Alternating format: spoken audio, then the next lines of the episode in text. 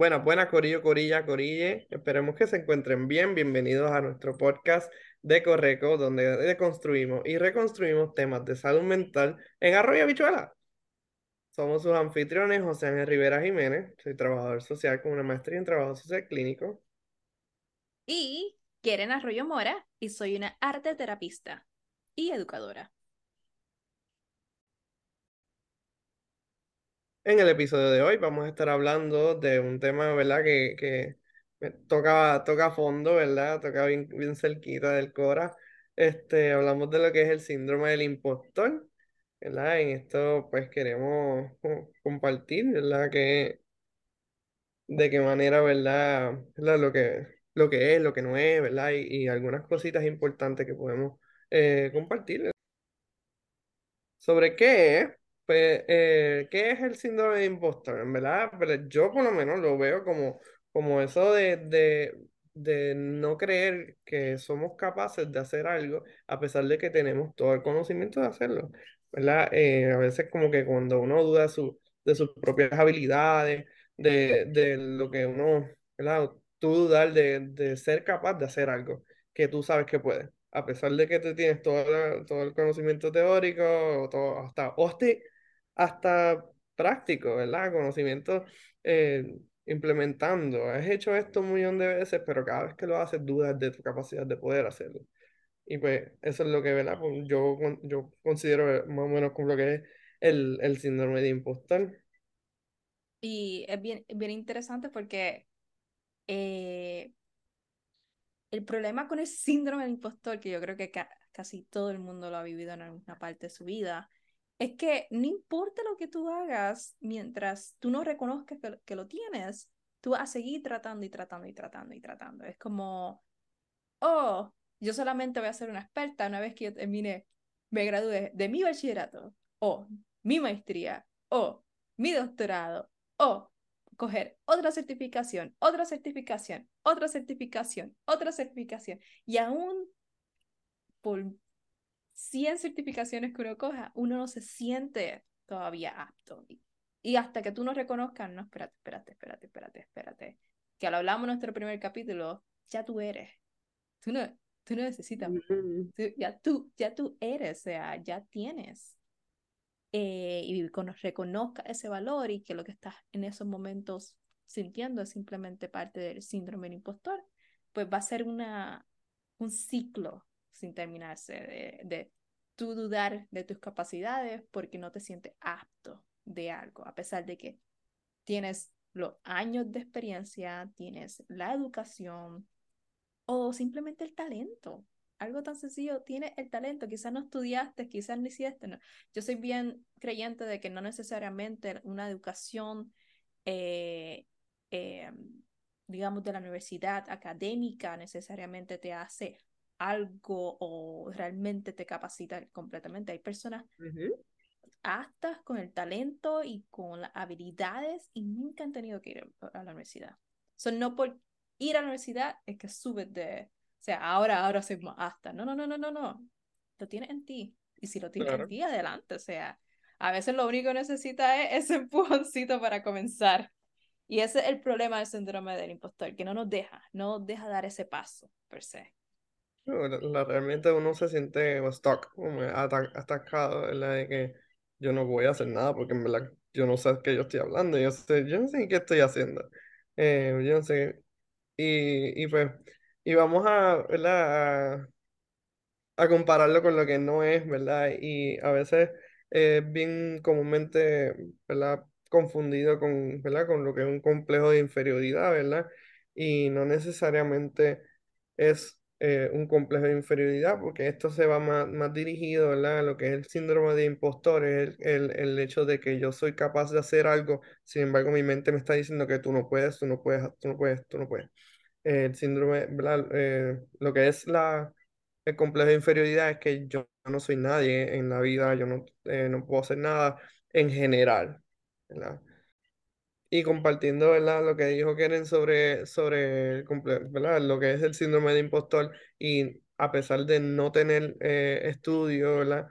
Que ya somos capaces de hacer un montón de cosas y mucha gente tiene un montón de expertise, años en industrias de, de qué sé yo, vamos a ejemplo, en, como mesero, llevas tiempo bregando con, en industria de restaurantes, llevas metiendo mano, eh, quieres una promoción, pero no te atreves a pedirla porque no tienes estudio y no te sientes suficiente como para ser un gerente o un team leader, cosas así.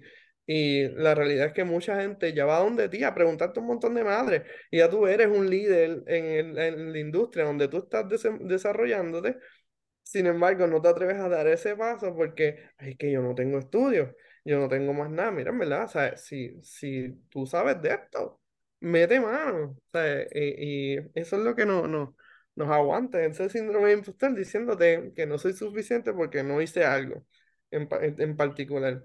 ¿verdad? Y, y ¿verdad? volviendo a lo de los estudios, como que por más estudio que tengas, si tú, ¿verdad? no logras eh, meterle mano a lo que, a lo que es ese pensamiento, va a seguir ahí dando cantazos, diciendo que no vas a poder, no vas a poder, no vas a poder, este, no vas a hacer nada porque no te falta esto, te falta aquello, te falta lo otro.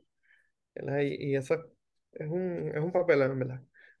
Es, es difícil, es súper difícil. Y yo creo que hablando de lo que no es también, es mucho más difícil una persona con un complejo de inferioridad en el hecho de que esta persona, nuevamente, porque aclarando, síndrome impostor es unas capacidades que tú puedes ser, o sea, no, no reconoces las capacidades que te pueden llevar a sea un trabajo, una, una área eh, de trabajo, la área de, de superarte por ti mismo. Esa parte tú no la puedes reconocer, a pesar de que a veces la puedes ver. La puedes ver, yo sí, mira, yo soy buena en matemática y me guay, se me hace fácil esto, cierto.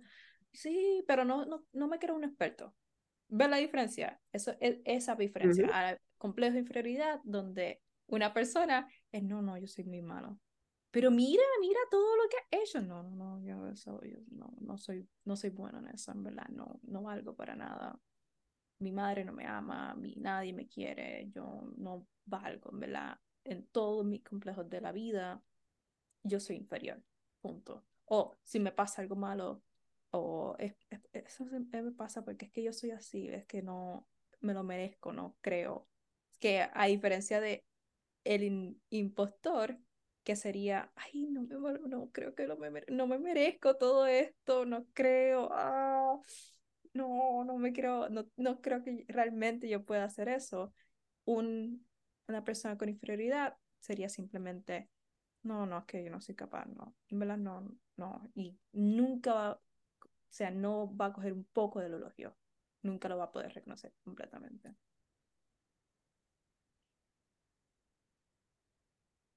Y es por eso que um, nos lleva a los síntomas. Me gustaría hablar de esos síntomas del síndrome del impostor.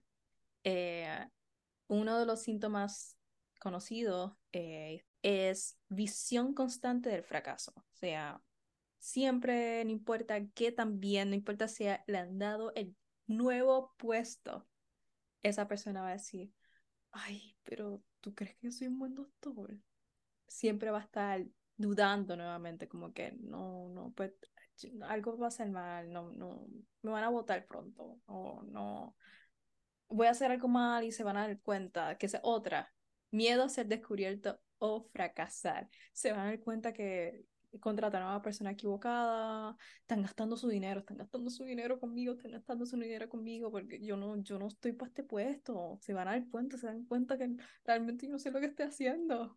Sea, es, es, es uno de esos síntomas y es bien difícil, bien difícil de trabajar y, y bregar con esos pensamientos intrusivos que llegan, per se. Otro síntoma, ¿verdad? Que, que es bien común, también podemos, podemos enmarcar lo que es la, la baja autoestima, ¿verdad? El hecho de que tanto está nuestra mente diciendo que no, no somos capaces, no somos capaces, que en verdad no, nos afecta la autoestima, no, no, o sea, no, no, nos creemos ese, esa historia, ¿verdad? Esa, esa narrativa de, del valor que yo tengo viene en base a, a lo que yo se supone que, que tenga, un sello que diga que yo puedo hacer X cosa, ¿verdad? Y, ¿vale? y no. Nos causa, ¿verdad? Eh, una retraída de, otros síntomas, ¿verdad? Relacionados a lo que es la, la depresión, ¿verdad? Ansiedad, que eso, ¿verdad? Sabemos que puede ser causante de o puede ser a causa de. Puede ser a causa de tener eh, síntomas de, la, de, de depresión o ansiedad que te causan eh, tener este, síndrome de impostor. O el síndrome de impostor puede ser el que está creándote, ¿verdad? Es- estos otros síntomas de depresión y ansiedad. Es como que, ¿quién vino primero, la gallina el huevo? Dependiendo de la situación, ¿verdad? Todo puede ser diferente, ¿verdad? Y, antes de irnos más allá con las posibles causas, ¿verdad? Que quería contar, ¿verdad? Eh, sobre mi experiencia como tal, ¿verdad? Como, como profesional, ¿verdad? Este, podemos decir que al principio, eh, yo, pues sí, yo me gradué con el, un bachillerato en trabajo social, ¿verdad? Y ejercí un tiempo como en parte de la, de la práctica, ¿verdad? Yo ejercí como trabajador social en un, en un centro comunitario, eh, eh, pero yo realmente no me sentía que yo estaba haciendo, ¿verdad? Lo, lo que, lo que se esperaba de mí, ¿verdad? Y estaba en ese constante eh, de lucha de que, diablo, yo no sé, yo estoy aquí rellenando un hoyo y, no sé, al final de todo ese proceso, realmente fue que yo, eh, me, o sea, me dieron mucho reconocimiento de que, de que hice tal cosa, ayudé con esto, tuve mucha iniciativa, bla, bla, y en verdad sí las hice, sí hice un montón de cosas. Sin embargo, como que no me, yo no me lo creía, yo no me lo creía. Y era como que, en serio, eh, no sé qué ustedes están hablando, yo estoy aquí, yo, yo, yo vi lo que tenía que, dije lo que tenía que decir en el momento, pero yo no sé qué ustedes están hablando. So, ahí fue la primera vez, no la primera vez, la primera vez que reconocí que había algo extraño con la forma en que yo estaba pensando sobre, sobre mis capacidades, ¿verdad? Y yo como que, "Mm, esto? ¿Por qué, por qué realmente yo estoy dudando de esto si ellos me están presentando de frente, eh, ¿verdad? Evidencia, como quien dice, casi, casi escrito, no me lo pusieron por escrito, pero, verbalmente, eh, me lo pusieron ahí al frente y yo aún así estoy dudando, ¿qué es la que hay? Esa fue la primera vez que me confronté a mí mismo, ¿verdad? Y, y durante ese proceso, eh, después fui manejador de casa en una organización sin fines de lucro, buenísima experiencia, este, súper 20 de 10, eh, pero aún así era como que, como yo no tenía el título de trabajo social, era como un manejador de casa, o- realmente era coordinador de servicio al cliente, pero este, nada, era manejo de casos y pues era como que yo estoy haciendo un pequeño, un pequeño rol que es relacionado al trabajo social, pero no es trabajo social, so, aquí me siento bien porque pues no, no estoy haciendo mucho, pero estoy haciendo un montón, porque en verdad yo soy un montón de cosas, eh, hasta fuera de mis eh, labores como tal, pero. Uno lo hace por, por, por el amor al arte, como uno dice, este, ¿verdad? Y seguía de nuevo ese pensamiento de que, en verdad yo estoy en donde debo estar. Y pues ahí como que, déjame, ver, maybe me, me puse a pensar que lo que dijo Kero ahorita, maybe me meto en la maestría, maybe así aprendo de verdad y así puedo hacer algo. Volvemos al pensamiento del pasado, eso fue José Ángel hace, eh, ¿qué año estamos? Hace 18, 19, del 18, 2018, 19, 20, 21, 22, 23, sí, hace 5 años. Y era como que maybe me meto en la maestría y me siento mejor, me siento más capacitado. Ese fue el pensamiento inicial, ¿verdad? Pues me metí en la maestría. Y adivinen qué, como quiera lo sentía. Yo sentía esa madre, ese pensamiento de que en verdad yo no, soy suficiente. Yo no, yo no sé si soy suficiente para bregar con esto. Llegó el momento de empezar mi práctica. Empecé mi práctica. Di todo, di todo. En verdad yo sentí que, que hice muy buen trabajo, pero de nuevo, parte de mí me decía como que esto es solamente un cantito, eres bueno aquí. Eso era lo que mi, mi forma de, de empezar a romper quizás con el pensamiento, pero, pero seguía justificándolo de otra manera. Como que, maybe es que eres bueno en esta área, aquí, en este pedacito de todo lo que involucra hacer un trabajo social. Aquí es que tú eres bueno. Los otros, pues tú no tienes experiencia, tú no sabes nada, tú, tú no eres nadie en el otro lado. Pues nada, no se acaba ahí. Estoy teniendo, eh, eso fue la práctica uno ¿verdad? El, pro- el proceso de práctica en la maestría, pues tuve tres prácticas ahí. En la, la segunda práctica, que es la, la última, pero es un año, la dividen en dos, la segunda y tercera. La, la primera práctica, empieza la práctica clínica, como tal, full. Y ahí fue, donde yo me metí. ¿Qué caramba yo hago aquí metido? Si yo no sé un carimbo lo que voy a estar haciendo. Mira, ¿sabes qué? Llegó mi primer participante y todo fluyó de lo más bien. Todo, mira, ¿sabes? Yo, yo estaba asustado, yo estaba nerviosísimo, mi primer participante.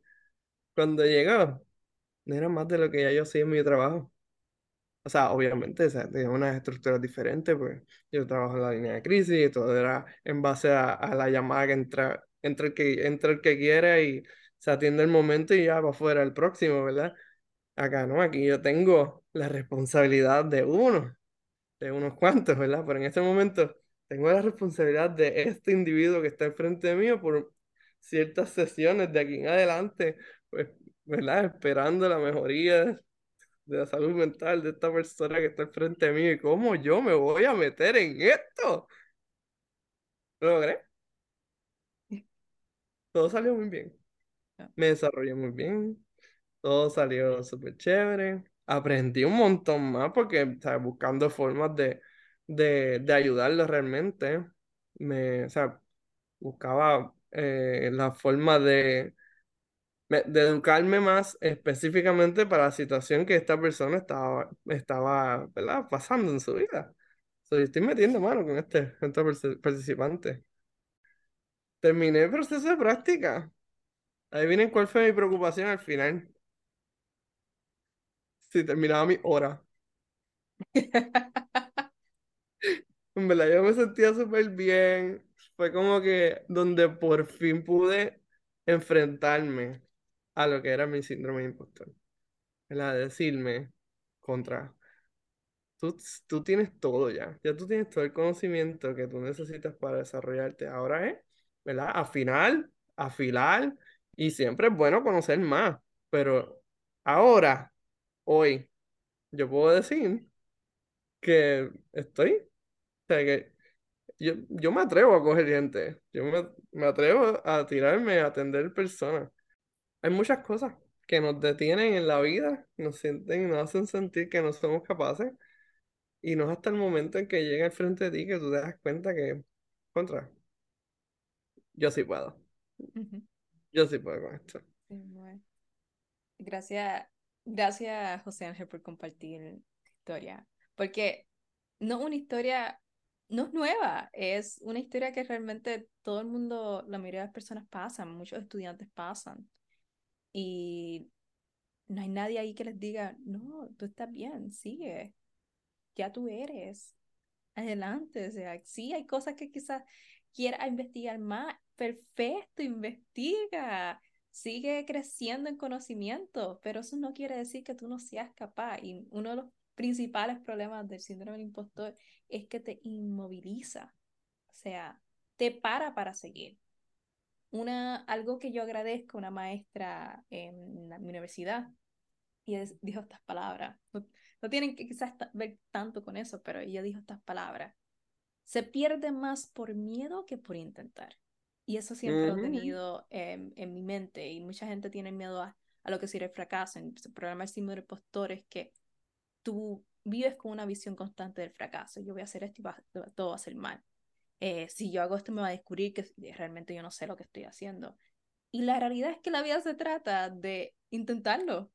O sea, a mí me, yo llegué a desarrollar dentro de mi, de mi vida universitaria, ya en la maestría, el, el amor y el, la adrenalina de tener que dar una presentación donde no había una nota, o sea, dar un, presentar un caso, presentar una historia de un, de un paciente, un cliente, y todo el mundo estaba, ay, presentar, ¿no? ¿Cómo yo voy a hacer esto? ¿Cómo esto? ¿Cómo yo voy a hablar acerca de esto? esto y, lo otro? y yo decía, ay, pero no, no hay ninguna consecuencia si fallo, ¿no? Ah, pues todo está bien. O sea, si no voy a fallar, lo único que puedo es crecer y aprender. Eso es un win-win situation. yo decía, esto es una situación que voy a ganar como quiera. Voy a ganar experiencia, voy a ganar, o sea, conocerme a mí misma más. O sea, no hay un fracaso realmente al yo simplemente intentar. So, algo bien, una, algo que quiero dejarle per se, como un regalo per se, sea esa parte de inténtalo, no hay un fracaso realmente, muchas cosas en esta vida no te llevan a un fracaso o a una pérdida o sea un error, no un fracaso si aprendiste algo. Eso es algo bien importante. Si tú aprendiste, entonces no perdiste, ganaste. Hay otro, hay otro dicho que me, me acordé ahora diciendo que, diciendo eso, ¿verdad? Es si tú tiras una piedra apuntando al otro lado del puente y, y con toda tu fuerza y llegaste a la mitad, llegaste más lejos que el que no tiró nada.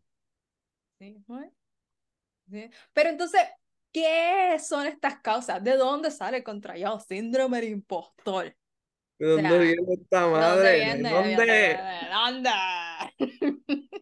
Posiblemente nuestros padres, pero está bien.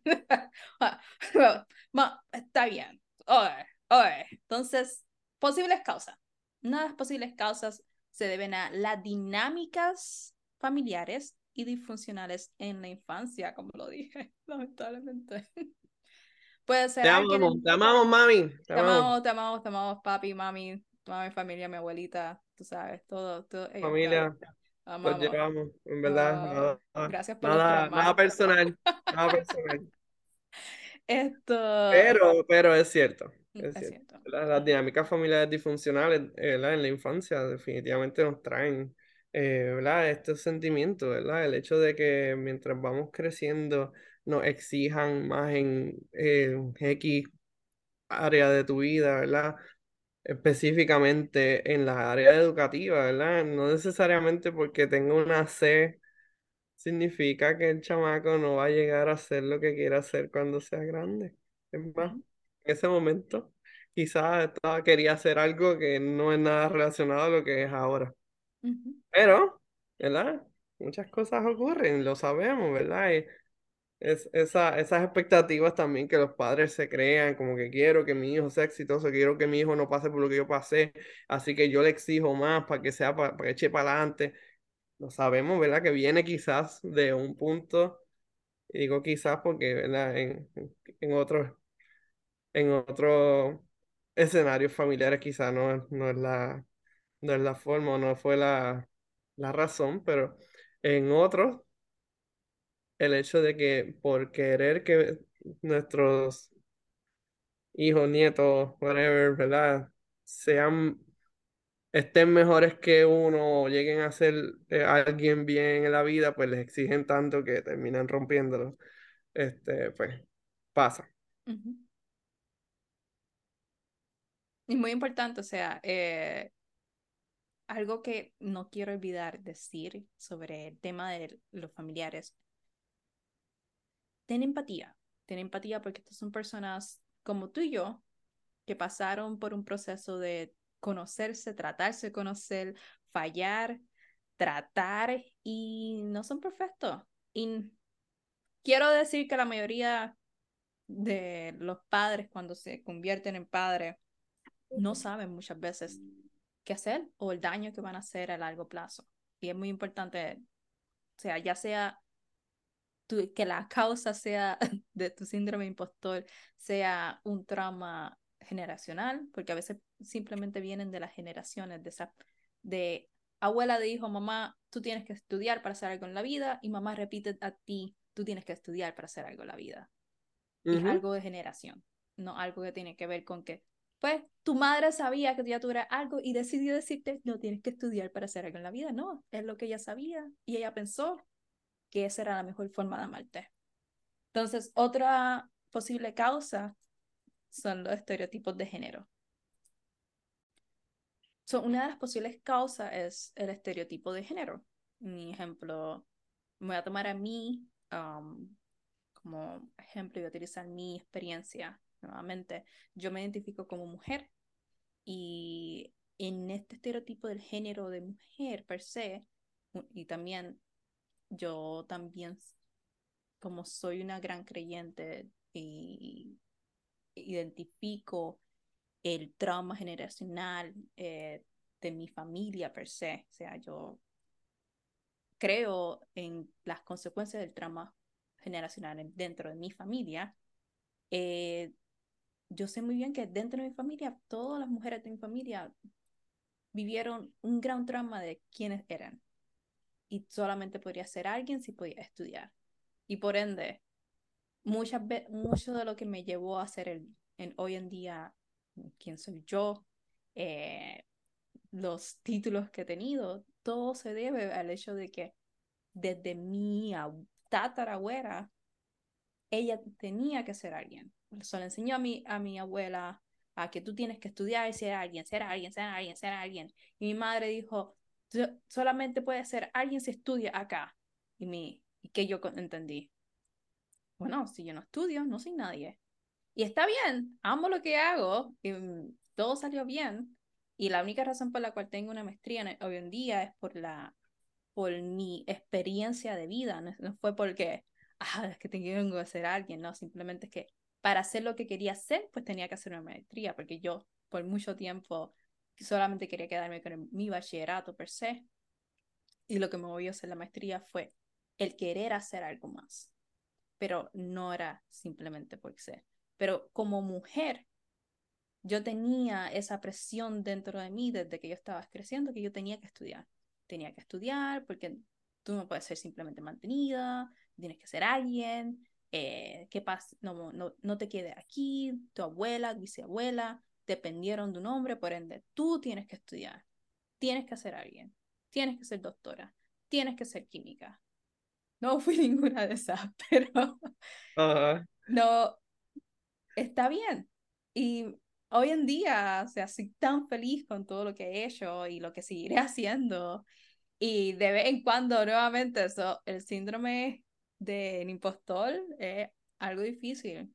De vez en cuando, cuando tengo que estar en nuevo trabajo, un nuevo proyecto, yo, uh, seré suficiente. O sea, o sea, no sé si, si me quieran. O sea, ahora mismo tengo proyectos en, en Estados Unidos. Ay, mi inglés no es suficiente bueno. Yo no fui una privada, yo no tuve eh, cable TV cuando estaba creciendo, por ende cuando me escuchan, ¿qué, van a pensar? Que no tengo educación, no soy suficiente, pues entonces no voy a hacer eso, no voy a coger ese riesgo. Y pelear todo eso de decir, no, no, no, ah, ah, ah, tu forma de hablar eh, es una forma de hablar de una persona que simplemente no fue, no es tu primer idioma. No vamos a tapar el sol, no es tu primer idioma, pero tú sabes lo que dices y lo que estás diciendo es valioso y tú vales y ya eres.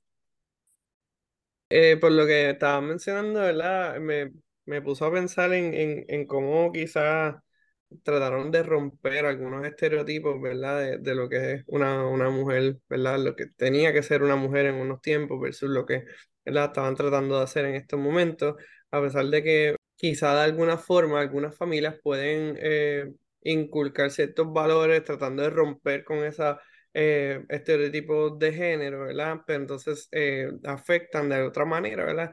A, a, la, a los particulares, ¿verdad? Y no necesariamente es algo malo, porque rompen con algunos estereotipos, ¿verdad? Que se, ¿verdad? Son, son negativos, eh, pero entonces causan algunas eh, repercusiones, ¿verdad? Y, y, no necesariamente sean totalmente positivas. Uh -huh. eh, pero eh, lo importante es cómo entonces ahora nosotros, conscientes de esto, ¿verdad? Podemos utilizarlo como un empujón y no como una, no como una obligación a que, a que nos, nos rompa, ¿verdad? Es- Ese pensamiento de, de no ser, no ser suficiente, sino decir como que yo quiero ser más porque yo quiero ser más. O yo quiero ser, ¿verdad? Porque ya somos, no necesitamos ser más, según lo que hablamos ya, ¿verdad? Pero quiero aprender más porque yo quiero aprender más. Yo me quiero desarrollar más en ciertas áreas en particulares, pero es porque yo quiero, ¿verdad? No porque yo no sé, no quiero, no crea que yo sea capaz de esto. Nada que está, está ufia a veces. Eh, nada, este, sí, sí. Eh, nada, también, ¿verdad? Es como, como esa, esa que puede estar viniendo también, otra de las posibles causas pudiese ser, ¿verdad? Esa, esa percepción distorsionada del éxito, ¿verdad? Lo que, ¿qué es éxito?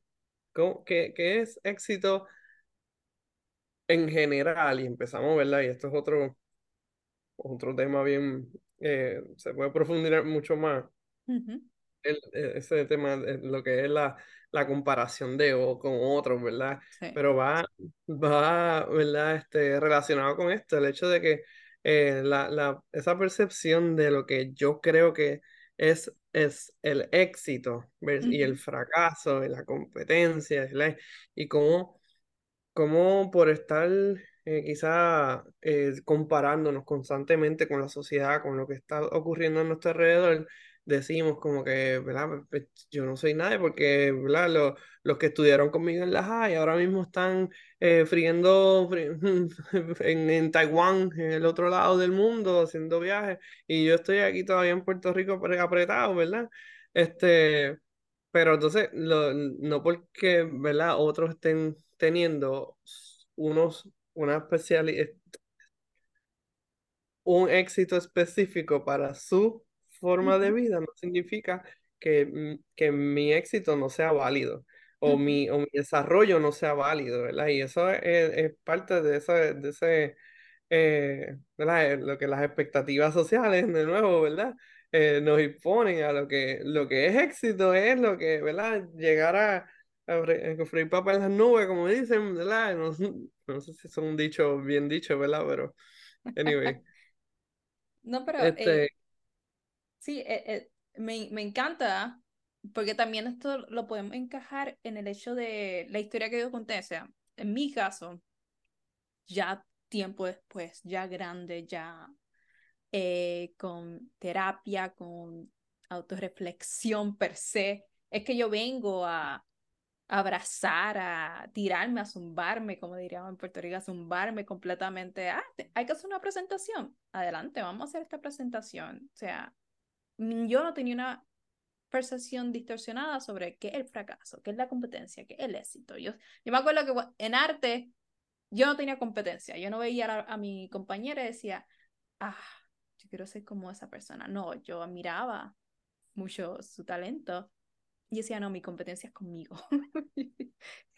Esa autociencia mía era, era fuerte, pero no tenía una distorsión de lo que, cuántas, el talento de una persona, porque yo no lo tengo. O yo nunca voy a poder ser tan buena como otra persona. O si esto me salió mal, ay, ya no voy a intentar, porque en el fracaso lo que me está diciendo es que yo nunca lo voy a lograr.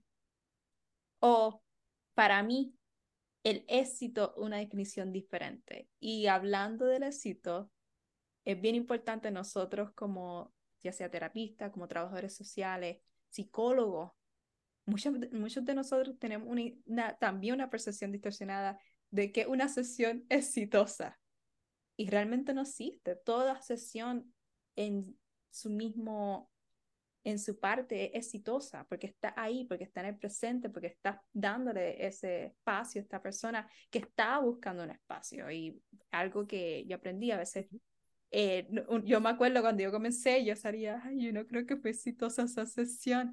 Y eso no es cierto, o sea, no porque claro, en el caso, en el caso mío que he trabajado con muchos con niños, per se, va a ser bien difícil tener una sesión lo, como lo que nos, la, nuevamente percepción distorsionada del éxito y la competencia. Yo pensaba, o en, algún momento, que para tener una buena sesión con un niño, el niño tenía que sentarse callado, sentadito, mirándome, diciendo, pues sí, pues lo que más me dolió es que mi padre nunca me habló cuando tenía cinco años y cuando tienes siete, no. y es por eso que me ayuda y voy a practicar las respiraciones contigo y cosas así. O sea, o sea, o sea no, no, no. Posiblemente la primera parte de tu tiempo, el primer año, es, es simplemente creando una conexión con el niño antes de realmente trabajar cosas más fuertes. Y si tú no sabes eso, tú vas a decir, pues, Dashon, todas mis sesiones no han sido exitosas. Yo no he podido lograr nada. No he podido lograr nada. Y lo que no te das cuenta. El nene no se está quieto. Exacto, no se está quieto, no, no, me, me, dice que no le gusta, me dice esto. Y lo que tú no puedes ver es que este, este cliente quizás te está diciendo, tiene tanta confianza contigo que puede hablar los sentimientos que no puede hablar con nadie de su familia. Pero tú no lo puedes ver porque nuevamente tú tienes una visión, una percepción distorsionada de lo que es una sesión exitosa. Y eso, y eso me acuerda también, parte de cuando empecé eh, la práctica clínica como tal, de, en la, la práctica de la universidad, en el área clínica. A, a tener participantes propios, fue como que romper con, con porque, ¿verdad? Yo vengo de, de, la línea de crisis donde se atiende el momento, se buscan soluciones, se buscan, todo es rápido, rápido, rápido, snap, snap, snap, ¿verdad? Este, y entra y sale, ¿sabes? Tú terminaste con ese participante hoy y pues, eh, ¿verdad? Lo único, la meta es que no, no se vaya como entró, ¿verdad? Eh, eh, ¿verdad? Que si, si es una crisis que no, ¿verdad? Que por ejemplo, ¿verdad? no necesariamente es un pensamiento suicida, ¿verdad? Pero la persona llegó llorando, llegó llorando, atacada, no sabía, no podías ni, ni descifrar qué estaba diciendo.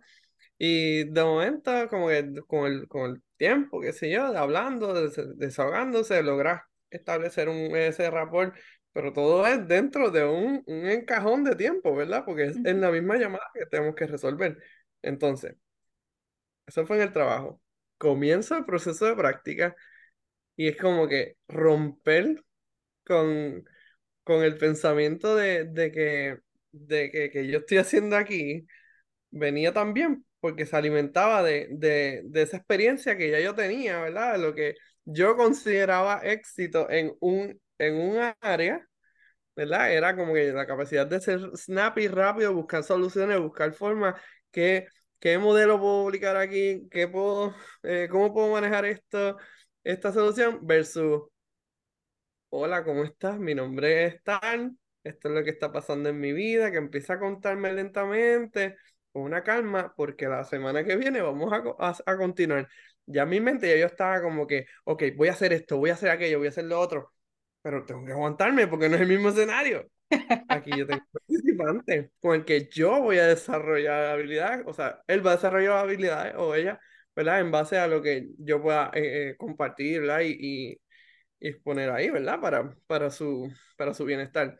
Versus que, ¿verdad? En el otro escenario, pues, el éxito era que no se fuera como llegó. Acá es verdad, también es más o menos lo mismo en el sentido de que no quiero que se vaya llorando, bueno, negativamente, ¿verdad? Si llora por, por sentidos de libertad, pues cool, pero... de desescalar la situación, o sea, la, la crisis, y no, o sea, oh, la persona se vino en crisis, fue en crisis, no, no, vamos a de, Exacto, no, y que, que, en terapia no necesariamente va a llegar en crisis, es verdad que puede llegar en crisis, ¿verdad? Pero no necesariamente llega en crisis, digo, tranquilo, mira, en verdad, esta semana estuvo súper chilling, no hice nada así fuera normal, esto pasó, esto pasó, esto pasó, y pues bregamos por ahí, pero entonces, ese cambio de, de, esa descripción de la percepción distorsionada de éxito en el área clínico pensando en el área de, este, de crisis, en el área de,